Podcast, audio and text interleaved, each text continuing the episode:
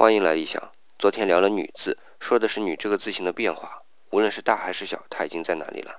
但是有很多小伙伴昨天给我留言说“女”这个字是明显的男尊女卑，最主要的就是屈膝跪地的形象。那么我今天先不急着聊如何从“女”到“母”这个字啊，就先来聊聊“女”这个字是否体现男尊女卑。在我看来，恰恰相反，“女”这个字是女性受到尊重的表现。首先是这个屈膝跪坐。要知道，中国的跪坐是一直到魏晋南北朝的。在这之前，上到国君，下到平民，有教养的坐姿都是跪坐。这种除了席地没有今天的椅子的原因外啊，和中国的着装也有关系。我们中华的服饰是没有内裤的，女性下身穿裙，男性下身着裳，也就是裙子。这样的穿法，再加上没有椅子，除了跪坐，其他的坐姿啊都会很不文雅。这发挥一下想象力就能知道了啊。那么为什么又是尊重呢？还是坐姿？刚才说过，跪坐是有教养的坐姿，所以我认为有教养才能受人尊重。